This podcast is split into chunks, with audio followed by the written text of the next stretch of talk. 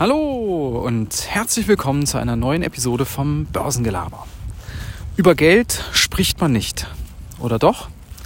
Ihr kennt bestimmt diesen Spruch und der ist mir jetzt in den Kopf gekommen, als ich heute Nachmittag eine oder die, die Jubiläumsepisode von Money Mindset, einem Podcast von Business Insider mit dem Host Leo Ginsburg, vielleicht kennt den der eine oder andere von euch auch und hat schon mal reingehört, als ich da die Jubiläumsfolge gehört habe.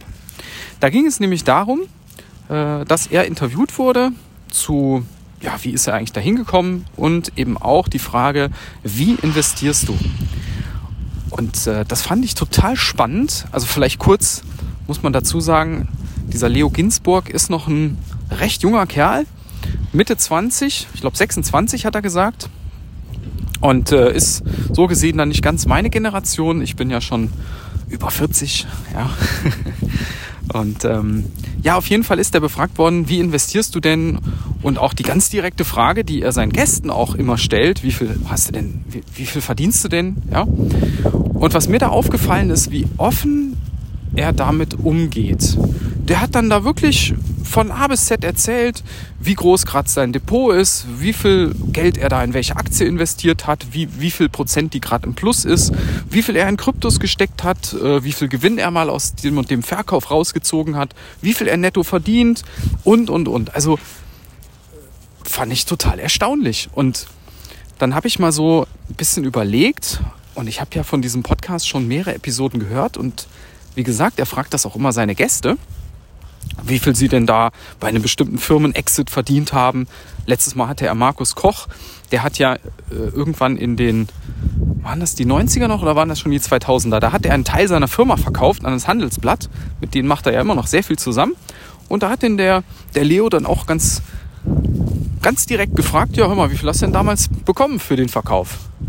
Und da hat man eben den Generationenunterschied gemerkt, weil der Markus Koch, der ist so mein Alter, ja, so Mitte 40, und der hat dann so, ja, war genug, ja.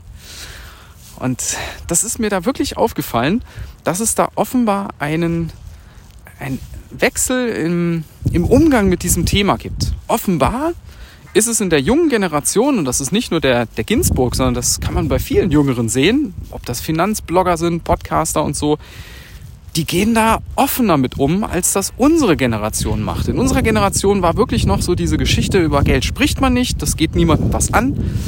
Bis hin dazu, dass man oft selbst in der Familie oder sogar mit dem, mit dem Partner gar nicht so genau weiß, was verdient der eigentlich und wie sind wir denn finanziell aufgestellt.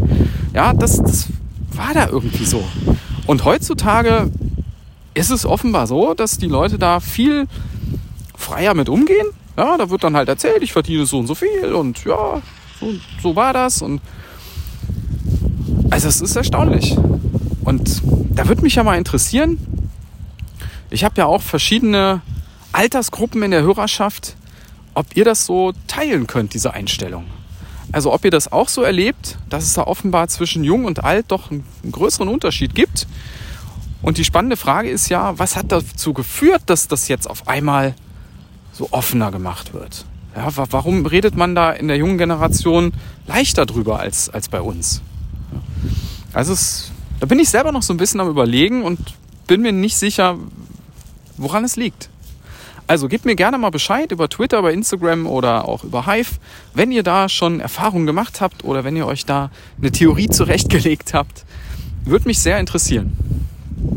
Ansonsten kann ich euch den Podcast-Kollegen wirklich nur ans Herz legen. Hört da mal rein. Der macht halt anders als ich. Der macht halt nur Interviews. Der hat immer Leute da und spricht mit denen halt über ihr Leben, über ihre Investments.